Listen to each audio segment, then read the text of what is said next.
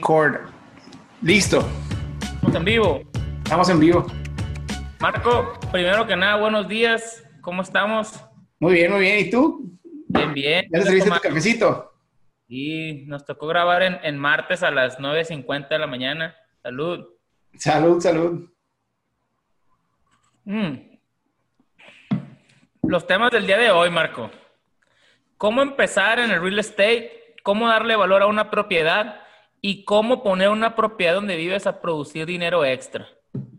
Este, hemos, hablado, yo siento que ya varias veces, pero nunca hemos usado un episodio específico para hablar de esto, pues, ¿no? ya, ya, ya le tocaba. Sí, ya le tocaba, y es un tema tan básico, o sea, el tema de la vivienda, o sea, el tema de comprar una propiedad e, es para quien sea que quiere crecer su patrimonio. Siento que es, y no nomás una, a veces es una segunda, una tercera, que, pues, ¿cómo no vamos a hablar de eso, no? O sea. Exacto, exacto. Para empezar, ¿cómo empezar en el real estate? O sea, hay muchas maneras de empezar en el real estate, no tienes que empezar de, de, agente de bienes raíces, no tienes que tener la licencia. Me explico, hay, hay miles de maneras en las que puedes empezar, pues, ¿no? Desde ayudándole a un agente a manejar las transacciones, desde eh, arreglar, limpiando la casa antes de que lleguen los, los inquilinos, me explico, o sea, hay de muchos niveles para empezar en, el los bienes raíces. Obviamente yo pienso que el más típico que viene siendo conseguir tu licencia en Estados Unidos, este, o comprar una casa y rentarla, o miles de otras maneras, ¿no? Pero eso pero, que son las más básicas. Pero, por ejemplo, si, ¿qué tanto ayuda el tener la licencia? O sea, digamos alguien que no tiene licencia, si se pone las pilas y va y busca casa y encuentra casa, o sea, no, no está haciendo gran parte de la chamba ya. Pues sí, o sea, pero mira, básicamente en, México no necesitas licencia para ser agente de bienes raíces, pues, ¿no? Nomás ocupas afiliarte al AMPI para darte, para que te den, este, credibilidad, básicamente, ¿no? Y, y listo. Este, pagas una cuota anual que ahorita le están cobrando mensual, creo por lo de la pandemia están yéndose mes con mes, pero creo que son 9 mil dólares, 9 mil pesos para vender local y no sé cuánto para vender este nacional. Eh, pero no se necesita, no se necesita. Ahora, como dicen, zapatero a sus zapatos, no, no necesitas, no necesitas ser contador para hacer tus impuestos en Estados Unidos, pero créeme que te ayuda, pues, ¿no? Ahora, vender una casa, aquí en Estados Unidos se ocupa una licencia, pues, ¿no? Ahora, hay, hay personas que pueden comprar casas sin agente o hay personas que pueden vender las casas sin agente. Pero, la verdad, cuando vendes una casa con agente, como la gente tiene más conocimiento, tiene más acceso a sistemas, sabe sacar los porcentajes, sabe sacar el precio por pie cuadrado, las probabilidades de que la casa la vendas cumpliendo tus necesidades, puede que no a lo, más, a lo máximo de precio, pero a lo mejor si, si te urge venderla rápido, él te va a venderla rápido. Si te urge sacarle cierta cantidad, él, él o ella te van a ayudar a sacarle cierta cantidad, pues, ¿no? Pero de que ocupas una licencia para tú vender tu propia vivienda, no la necesitas. Pero si tú vas a ayudar a, a Juanito, Francisco, quien sea, a comprar o a vender, pues sí la vas a necesitar o lo va a tener que hacer él solo, pues. Sí, pero, pero igual, o sea, yo creo que para los que quieren entrarle al negocio, pero no como, como real estate agent, sino simplemente como un, un extra, o sea, pueden hacer parte de la chamba ellos y luego asociarse o buscar algún agente para, digamos, la asesoría general, ¿no? O sea, que, que le puedan ahorrar un poco de tiempo a la gente también, o sea, ya encontrando los listings que quieren, o, a lo mejor hasta, este, hasta medio identificando la zona, o sea, algunas cosas específicas, pues.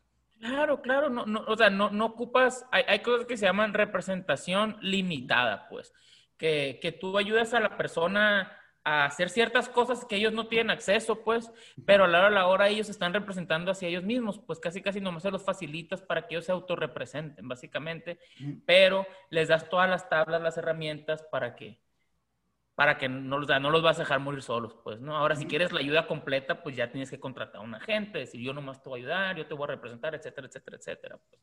Pero sí, claro, claro, lo puedes hacer solo y puedes conseguir agentes que, que te lo hagan por menos. Sí, bueno, y también yo creo que la suerte de encontrarte un buen agente, ¿no? Porque a mí me ha tocado mucho desde el punto de vista de la compra de, inmobiliario comercial, sobre todo. O sea, nosotros estamos siempre buscando lotes o bodegas o edificios que puedan usarse para, para un giro comercial. Eh, y, y, en ese sentido, pues nos vamos a manejar por toda la ciudad llamando teléfonos porque tienen los letreros afuera, o sea, cada una de las propiedades.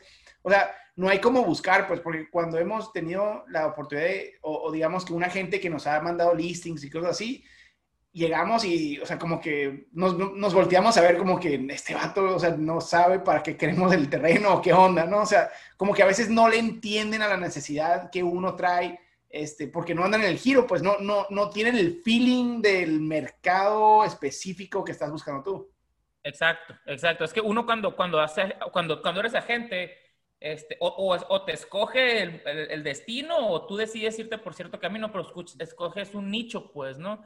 Ya se me voy a dedicar a, a, residencial, me voy a dedicar a ayudar a los primeros compradores, me voy a ayudar a comprar de 150 o 150 mil y voy a enfocarme en esta área y en esa va a ser mi, voy a dominar este mercado. O me voy a, residen o me voy a comercial, o voy a irme a inversiones o a terrenos o a ranchos, lo que sea, pues.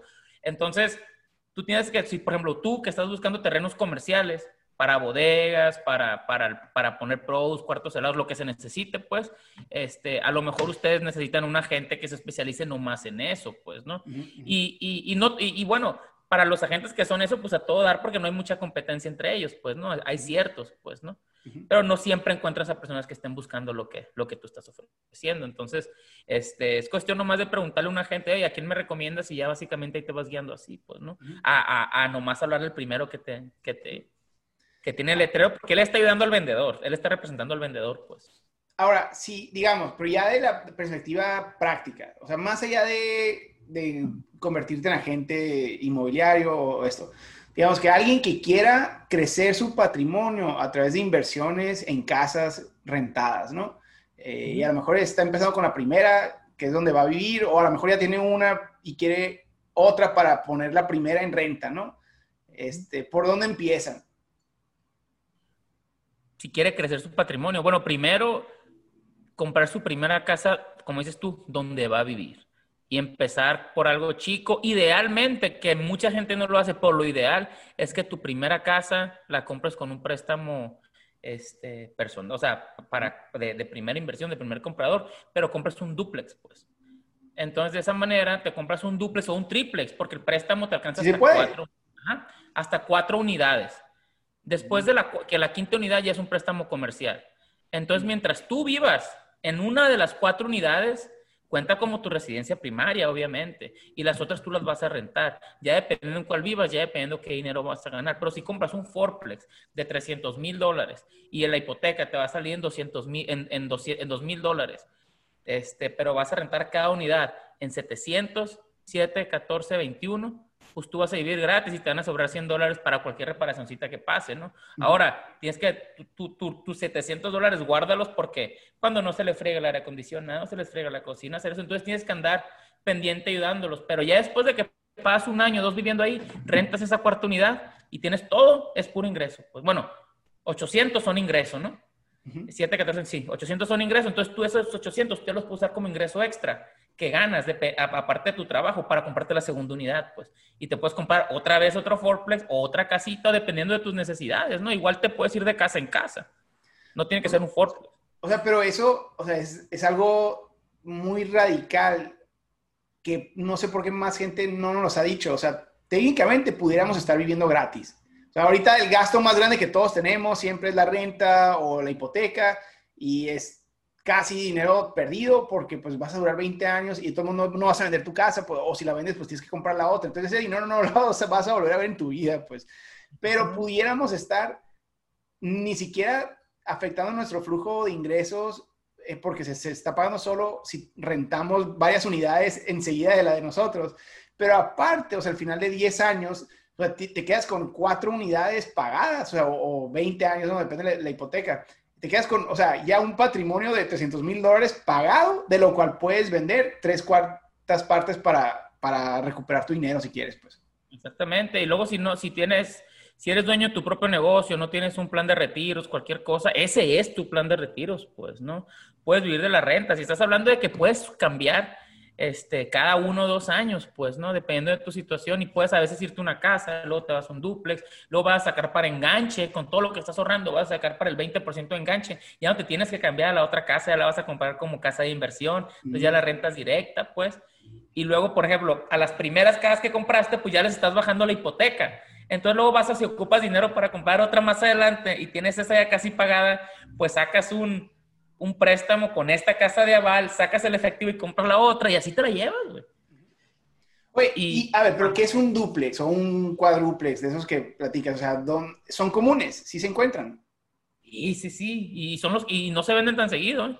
Está hay un montón ahorita disponibles en Tucson. Bueno, sí, en Tucson, en Phoenix. Este, duplex es dos casas pegadas, pero que comparten el mismo lote, mismo terreno.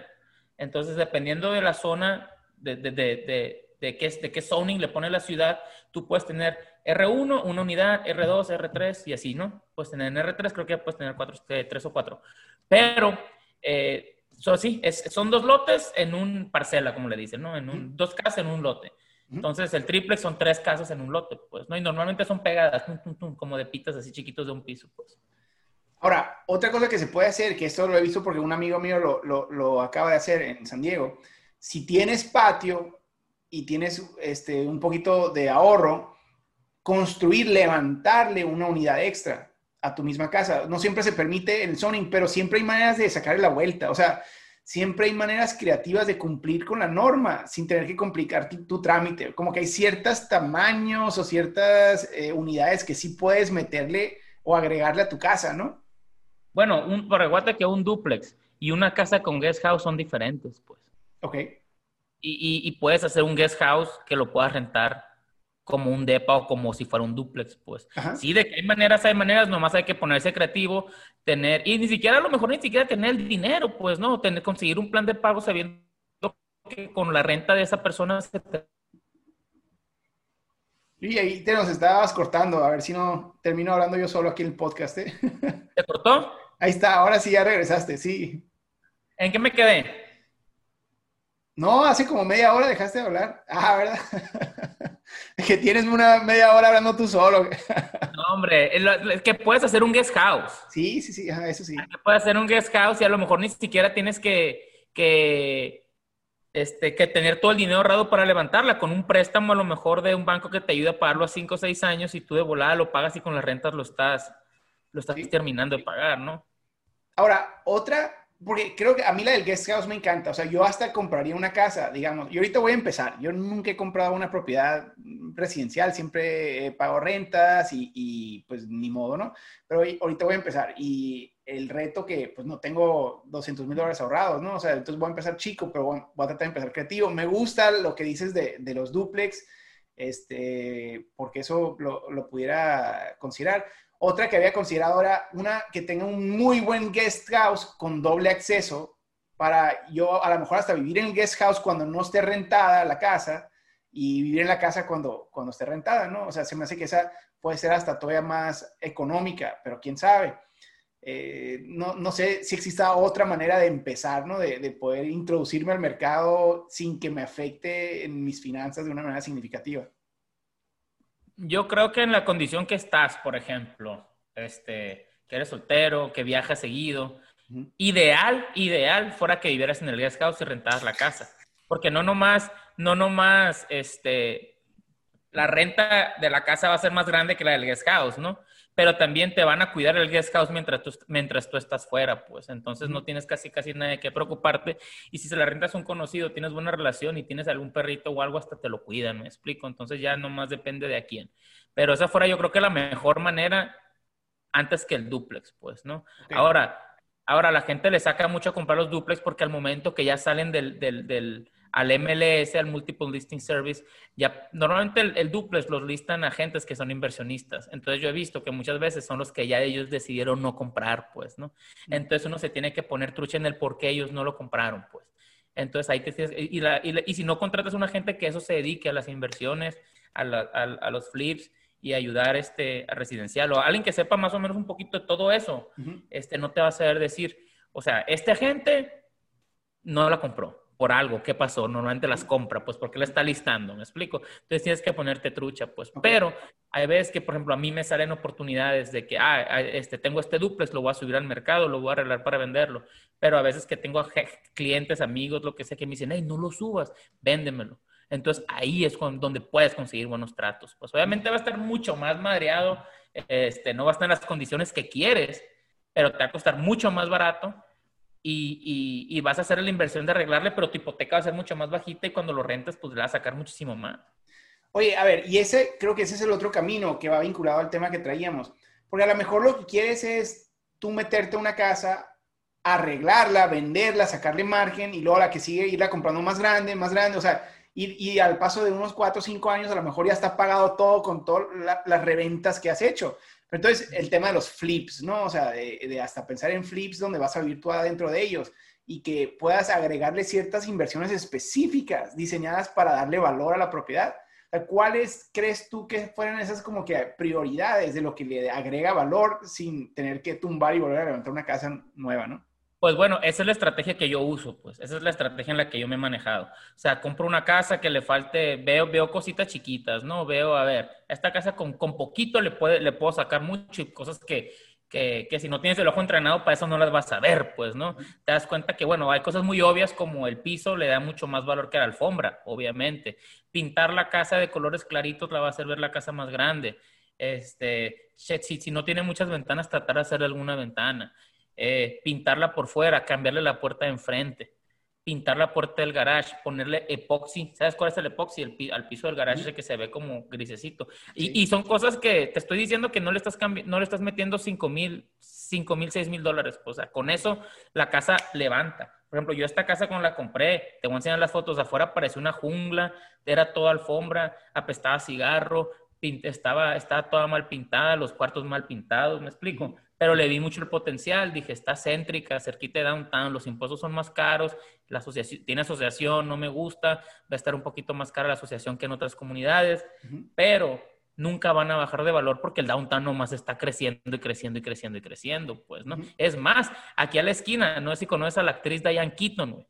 Ah, sí. Compró una casa Salió en Jimmy Fallon que compró una casa en Tucson, la listó con un agente y ahorita la tiene en 2.6 millones de dólares. Imagínate a toda la colonia de downtown, a todo downtown, a todo el centro de Tucson, le subió el valor increíble si esa casa se llega a vender, pues, ¿no? Entonces todos estamos cruzando los dedos que a Diane Keaton, que probablemente no le hace falta el dinero, se le haga esa venta, pues, ¿no? Y todos nos bien. Ajá, porque aquí remodelan, pues. Aquí se viene la gente a, a descansar de cuando a todos los artistas y toda la gente que quieren descansar de la farándula se vienen para Tucson y, y, no lo reconocen porque no los estás buscando. Pues. Sí, por eso vivo yo en Tucson. Exactamente. Aquí no, aquí, aquí, aquí nadie me reconoce, aquí no hay problema.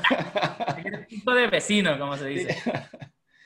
Oye, ok, está bien. Entonces, o sea, ciertas como que características que cuesten poquito y que te permitan darle valor. Pero por lo general, o sea, ¿cuál es el proceso? O sea, digamos, eso si vas a vivir tú ahí, le quieres invertir 5 o 6 mil dólares.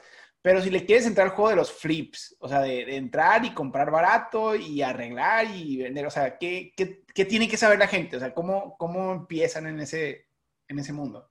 Pues mira, cuando encuentras un flip, vas a aprender, es el trial and error, pues, ¿no? Todo mundo le pierde al principio, o no le ganas mucho, o salen cosas inesperadas, pero como en todo, o sea, te pasa una vez, no te vuelve a pasar la misma, te va a pasar otra, pero no la misma. Entonces, por ejemplo, yo te puedo dar ejemplos míos, pues, que compré la casa calculé, y, calculé el precio de venta por el de cómo estaba la casa, los, el precio por qué cuadrado, y luego a la hora, un cuarto no tenía permiso. Entonces, el puro levantarlo para sacarle el permiso, etcétera, etcétera, se nos fue un montón de ganancia, pues. Entonces, de, de pone tú de 15 mil y nos quedaron tres, pues, ¿no? Entonces ya te quedas, ah, no costó, son 3 mil que no tenía, pero tiempo que le invertí que pude haber usado en otra cosa. Ahora, cosas que yo veo básicamente es el precio, agarras el precio, agarras el after rehab value, que es el, el, el ya que la tienes arreglada, ves los splits, los márgenes, y luego ves cuánto le tienes que meter. Tienes que calcular comisiones porque la vas a tener que listar para que se te venda rápido. Vas a tener que calcular este, costos de cierre, título, seguro, este, todos los, los servicios que se van a estar usando mientras le están arreglando, porque cuando le están arreglando los trabajadores tienen el aire prendido todo lo que da y tienes que estar cambiando el filtro, pues, ¿no? Entonces tienes que estar pendiente, pues, porque están trabajando, tirando polvo y tienes que estar cambiándole los filtros para que todo quede bien. Este, es cositas que uno no se imagina que le tiene que meter, pues. Le puedes poner una garantía al aire acondicionado por eso te friega y luego más todo lo que tienes que hacer. Ahora, conforme vas aumentando el negocio, al principio vas y compras todo en las tiendas grandes, pues. Este, pero vas conociendo gente que te va vendiendo, me explico, que trae de México, que tiene, que trae, que tiene pintura, cosas así, pues. Entonces ya vas reduciendo los costos, pues. Y ya el juego, el juego ahí es reducir costos, pues, para que el margen esté más grande, pues, ¿no?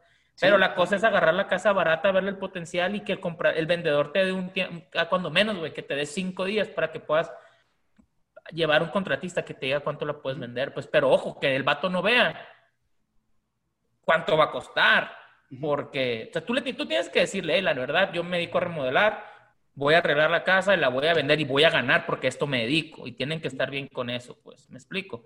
Pero tampoco que vea que vas a ganar. Si vas a ganar 50, pues a lo mejor te dice el vato, pues mejor dame el invoice a mí, yo lo arreglo y yo la vendo, pues, ¿no? O sea, ahí tienes que ponerte trucha. Igual la puedes conseguir en, subastas, en otras cosas. Yo nunca las he conseguido en subastas, pero nomás las consigo de, de dueño a dueño. Okay. Y les digo, no, todo. Oye, ¿y conviene más, digamos, el juego ese de comprar alguna casa madreada, vieja, con potencial de remodelación y aventarte todos esos riesgos de, de, los imprevistos que a lo mejor le ganas, a lo mejor no? O comprar un lote y levantar casita y venderla. Depende. Obviamente le vas a sacar más dinero si levantas la casita.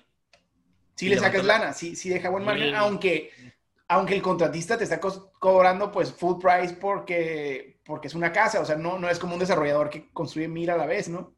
Mira, una casa en, en, Tucson aproximadamente, y tiro los números porque no importa, pues, ¿no? Si a la gente le puede entrar, que le entre y si ocupan ayuda, que me hablen.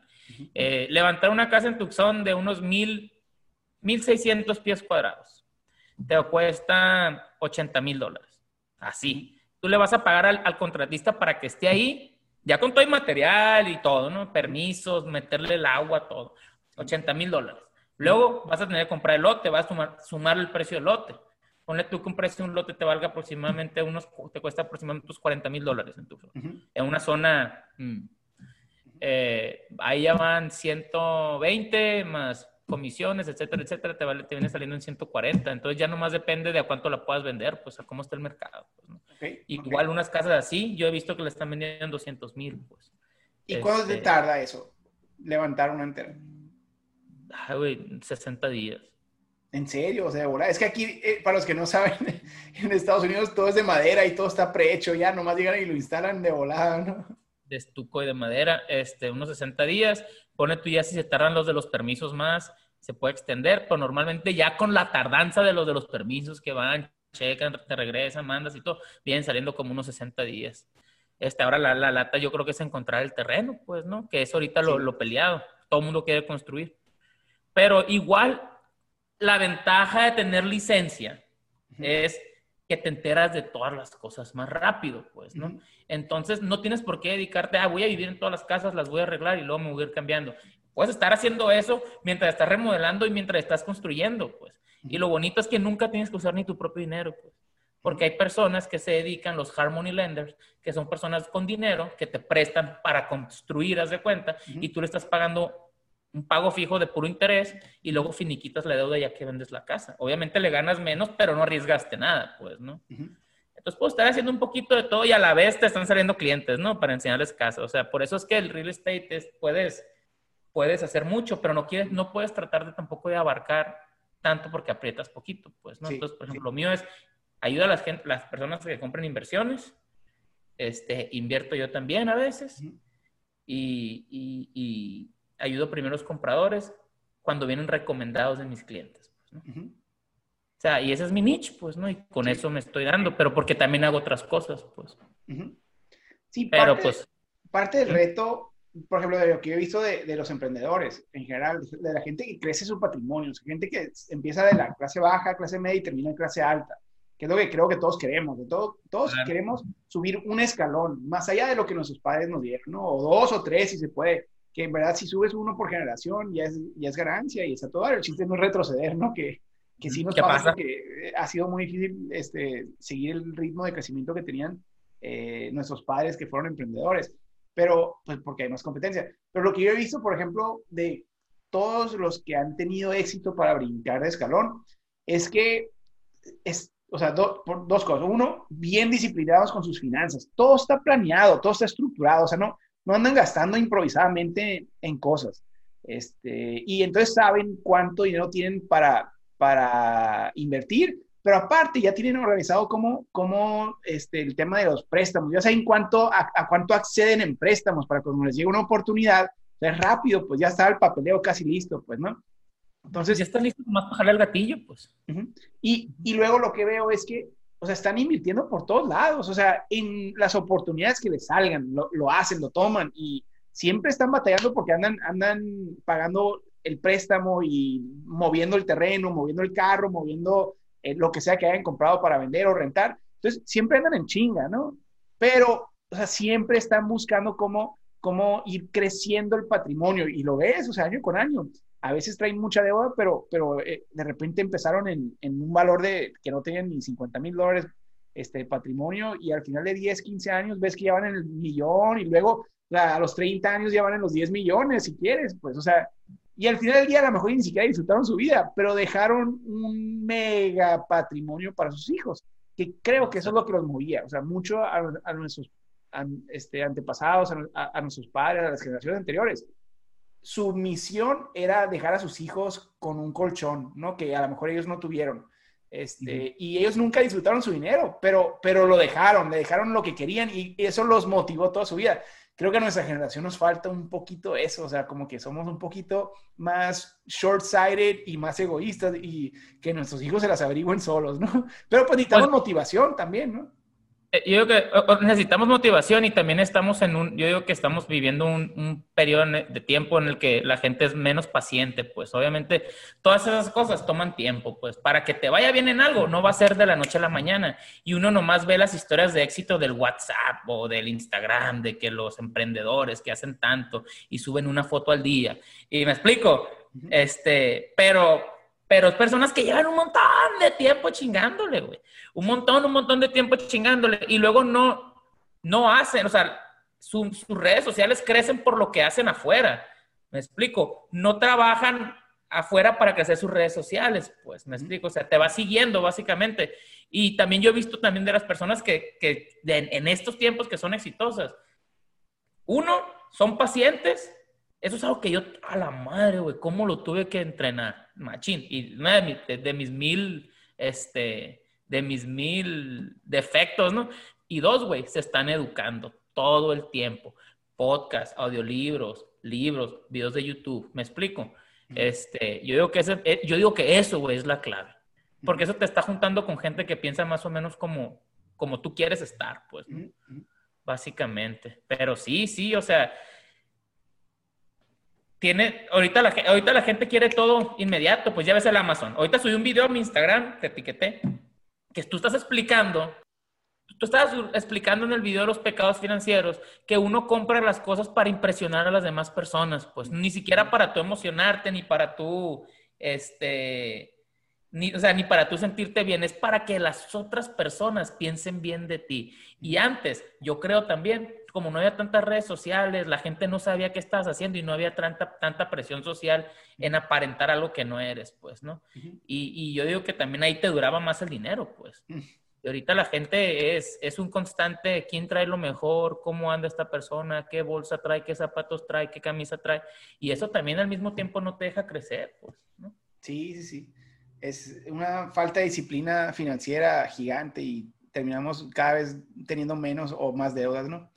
Pues Mariano, creo que con esto nos das buenas ideas por dónde empezar. Este, te voy a estar buscando porque yo ya me, puse pilas, me puse, me puse meta. Yo creo que lo primero para mí, que eso va a ser lo más difícil, ya te lo he contado antes, es decidir en qué ciudad quiero hacer esto. Pues, o sea, yo no tenía un permanent address en mucho tiempo. Este año, yo creo, por la pandemia, fue el más tiempo que he estado encerrado en una sola ciudad. Eh, no sé si quiero invertir en Tucson. Eh, creo que mi, mi, reto, pero ni modo, o sea, ya, tengo que, este año estoy muy viejo para, para no tomar decisiones de estas. tengo que encontrar en qué ciudad quiero invertir. Y pues ahí va a estar mi guest house y ahí va a estar mi permanent address, aunque no esté todo el año, pero ya voy a tener que decir vivo en tal lugar. Exacto. Y, mira, este, tú que estás decidiendo, creo que Texas es un buen estado. No, bueno, no, México es un buen estado para invertir más que Texas, yo creo por los impuestos. Este, Arizona es un buen estado para invertir, para empezar. Si quieres, y, luego, pues ya si yo sé que a lo mejor te quieres brincar a California, pero también mucha gente se está yendo de California por lo mismo, pues. Entonces, a lo mejor, para empezar, te conviene en unos de esos estados, ¿no? Nuevo México, Arizona, a lo mejor, una casita donde la puedas rentar, un duplex, algo que, que, que, no le tienes que meter tampoco mucho dinero y que no tengas que estar tan al pendiente, pues. Digo, y aquí, pues aquí como tienes familia, a lo mejor te conviene, ¿no? que te hagan, que te echen la manilla. Sí, sí, sí. Muy bien. Pues. Property manager ni al caso ahorita, pues. Le pierdes mucho. Sí. Ya que tenga 20 duplex rentados, este, 5 carros en Turo, con Turu, este, y que esté generando una buena lanita. Ya hablamos de contratar a alguien.